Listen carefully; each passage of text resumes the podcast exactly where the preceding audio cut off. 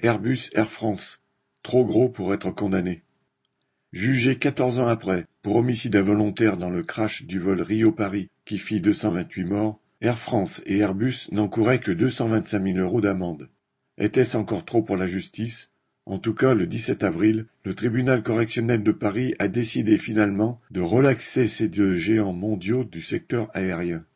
Pendant les deux mois qu'a duré le procès, les faits ont à nouveau été réexaminés. Le 1er juin 2009, l'Airbus A330 du vol AF447 Rio-Paris avait dû traverser le fameux poteau noir au large du Brésil dans des conditions atmosphériques fort dégradées.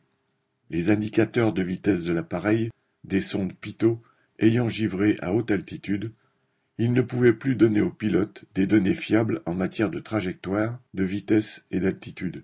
Or, comment assurer la sécurité d'un vol sans ces indications? Quelques minutes après que les trois navigants avaient tenté de le redresser, l'A330 s'écrasa en mer avec ses 216 passagers et 12 membres d'équipage. D'emblée, la compagnie invoqua une erreur de pilotage. C'était pratique, cela la dédouanait, mais choquant car les pilotes n'étaient plus là pour se défendre, et en plus c'était faux. Car deux ans après, lorsque l'on repêcha les boîtes noires de l'avion par 3900 mètres de fond, il n'y eut plus de doute, les sondes Pitot n'avaient pas pu jouer leur rôle. Dans la foulée, des responsables de la sécurité aérienne firent savoir que d'autres équipages avaient déjà plusieurs fois signalé ces sondes comme responsables d'incidents de vol plus ou moins graves.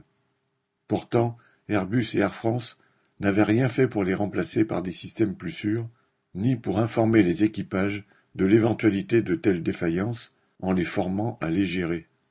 Comme confirmation tardive de ce qu'il aurait dû faire avant le drame, Airbus et Air France, ainsi que d'autres compagnies, décidèrent de changer toutes les sondes en question dans le monde entier, bien après le crash. À l'heure des réquisitions, le parquet, donc l'État, a réclamé la relaxe d'Airbus et d'Air France en prétendant que leur culpabilité était impossible à démontrer, entre guillemets. Un réquisitoire que les partis civils ont dénoncé au nom des victimes comme, citation, exclusivement à charge contre les pilotes et en faveur des deux multinationales. Combien pèsent 228 morts au regard des dizaines de milliards et des parts gigantesques de marché que détiennent Airbus et Air France?